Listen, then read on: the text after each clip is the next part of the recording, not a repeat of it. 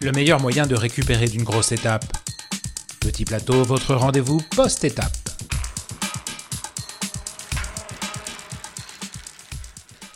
Salut à toutes et à tous et bienvenue pour ce 15e petit plateau avant la journée de repos, la deuxième journée de repos aujourd'hui. 191 km entre Serrette et Andorre-la-Vieille au départ, 149 coureurs pour euh, s'élancer sur ce beau dimanche pyrénéen. Première grosse euh, assiette de Pyrénées avec 4 euh, ascensions aujourd'hui. La montée de Montlouis en première catégorie, 8,4 km à 5. 5,7% de pente moyenne. Ensuite, le col de Puy-Morins, 5,8 km à 4,7% de pente moyenne. Ensuite, on grimpera au sommet de ce Tour de France avec le port d'Envalira, avec le souvenir notamment Henri Desgranges au sommet. Et puis... Euh, 10 km à 7,7 euh, à 6% de pente moyenne. Et puis on redescendra en direction du col de Bexalis avec 6,4 km à 8,5% de pente moyenne. C'était une échappée aujourd'hui qui allait sans doute aller au bout et on va pas se priver d'une telle échappée. 32 hein. coureurs à l'avant de la course avec des gros noms, des très très gros noms, des euh, vainqueurs du tour, des, euh, coureurs qui ont fait des podiums sur le Tour de France. On va retrouver Sepkus, on va retrouver euh, Steven Kruijswijk, Vincenzo Nibali, David Godu, Sergio Henao, Waterpulse, Alejandro Valverde, Michael Woods, Julien Alaphilippe, Yann Izaguirre, Dan Martin et puis Thomas Duren par exemple. Mais 32 coureurs donc à l'avant de la course sur cette journée très très très chaude. Malheureusement, pour euh, Nasser Bouani, euh, distancé dès les premiers kilomètres. Il n'y aura pas de, troisième semaine pour euh, le coureur vosgien qui avait fait tout de même trois podiums sur les routes de ce Tour de France. En revanche, à l'avant de la course, on va accroître l'avant jusqu'à plus de 10 minutes à un moment donné. Et une bataille pour le maillot à poids va avoir lieu. Le premier grimpeur, la montée de Mont-Louis à 1500 mètres d'altitude en première catégorie est passé en tête par Waterpools. Ensuite, sur la deuxième catégorie, c'est Wood Van Aert qui passe en tête pour récupérer 5 points. Et Quintana passe en tête. Euh, et Quintana passe en tête de la troisième ascension de la journée. La dernière, ce sera pour le vainqueur de l'étape. On verra ça un tout petit peu plus tard. Donc au niveau euh, du classement euh, du maillot à poids, c'est aujourd'hui Woodpools qui le récupère. Donc lui qui l'avait porté lors de la neuvième étape. À l'issue de la huitième étape, il avait devancé euh, Michael Woods de quelques points. En revanche, là, on a vraiment un, noyau vraiment très important sur euh, les, euh, sur les classements grimpeurs. Hein. On a Michael Woods, Nairo Quintana, Waterpool et, et même Wood Van Aert, donc qui sont peut-être prêts à, jouer jusqu'au bout, jusqu'à Paris pour les points du classement grimpeur. Un très très peu d'écart entre, entre chacun de, ces de ces euh, coureurs. Hein, 74 euh, points pour Waterpool, 66 pour Michael Woods, 64 et 64 pour Wood Van Aert et Nairo euh, Quintana. C'est dire le niveau qu'il y a pour les classements grimpeurs. Ce matin, au départ de l'étape, on avait Guillaume Martin, deuxième du classement à 4 minutes 4 de Tadej Pogacar.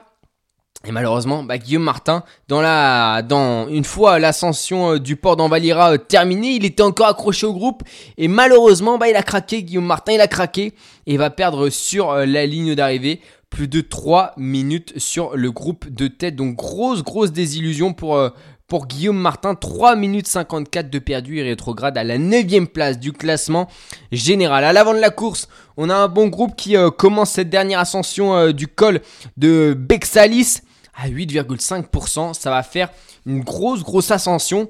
Et dès le pied, Nairo Quintana s'en va. Nairo Quintana tente de partir, mais attaque boomerang pour Nairo Quintana qui revient aussitôt dans le, euh, groupe. Et c'est Sepkus dans les pourcentages les plus abrupts de cette ascension qui, euh, qui passe donc euh, au sommet en tête et qui va décrocher sa première victoire d'étape sur les routes du Tour de France après une étape emmenée tout du long par l'équipe Groupama FDJ qui avait trois représentants à l'avant avec Bruno Ramirail Valentin Madouas et, euh, et puis David Godu. Malheureusement, euh, David Godu n'avait pas les jambes lui pour euh, suivre Sepkus. Il finit septième de l'étape, tout de même une très belle performance pour, pour David Godu.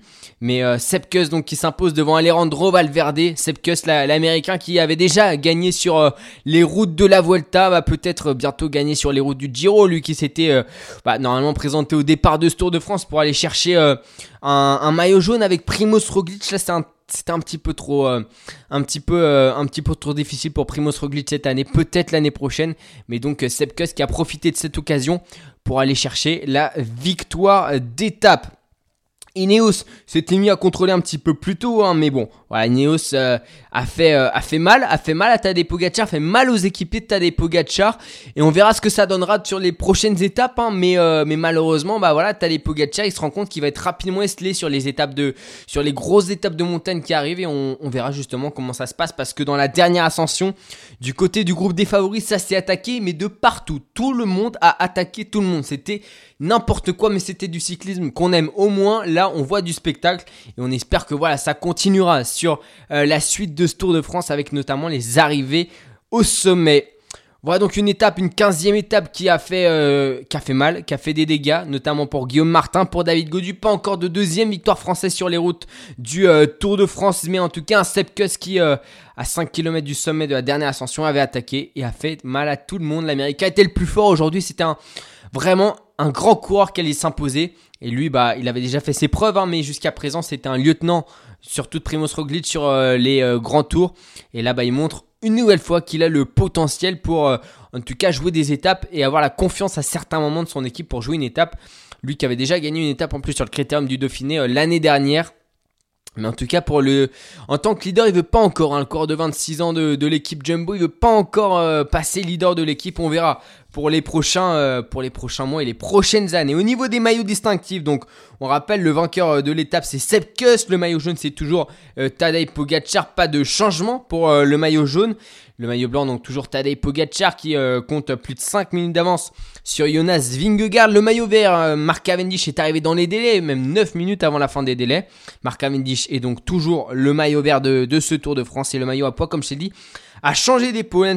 Il est passé en trois jours de, des épaules de Nairo Quintana à celles de Michael Woods pour repasser sur les épaules de Waterpools qu'il avait déjà porté une journée sur le Tour de France. Donc euh, on verra comment ça se passe pour l'instant. Euh, on a vu bah, Tadej Pogacar voilà, qui a les jambes, hein, mais est-ce que ça va tenir jusqu'à Paris, jusqu'au sommet de Louzardiden et du col du Portet? Euh, bah, Je suis pas sûr. Je suis pas sûr, faudra voir. En tout cas, son équipe là, elle, montre des signes de faiblesse et elle craque très tôt dès qu'Ineos se met en route ça craque. Puis la Jumbo Visma, maintenant qu'elle a deux étapes avec Sepkus et Wood Van Aert, elle va aussi miser sur, euh, sur Vingegaard qui a les jambes qui, se, semblent en tout cas très bien pour l'instant. Jonas Vingegaard, le Danois de l'équipe Jumbo Visma. Et eh ben, je vous propose que euh, demain on se repose. On se repose pour repartir de plus belle mardi. Mardi, très belle étape aussi. On la découvrira bah, mardi ensemble. Comme ça, on, ne spoil pas. Elle fait 170 km. L'étape de mardi entre euh, Pas de la Casse et Saint-Gaudens. Une étape accidentée, mais qui pourrait faire aussi des dégâts. Au classement général, un classement général où il y a des allers-retours hein, entre la deuxième euh, et puis la huitième place.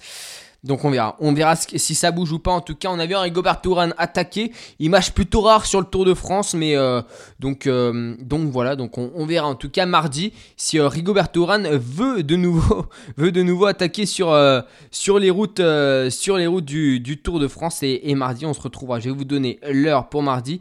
Il me semble que c'est 13h mardi qu'on a rendez-vous.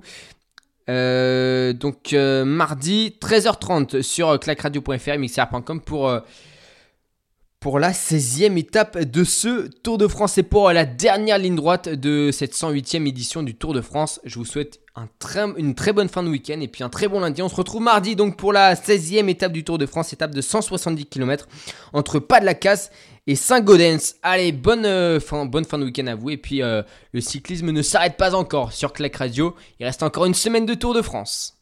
Clac, clac, clac. Bagne sur écoute. Retrouvez toutes nos émissions sur clacradio.fr.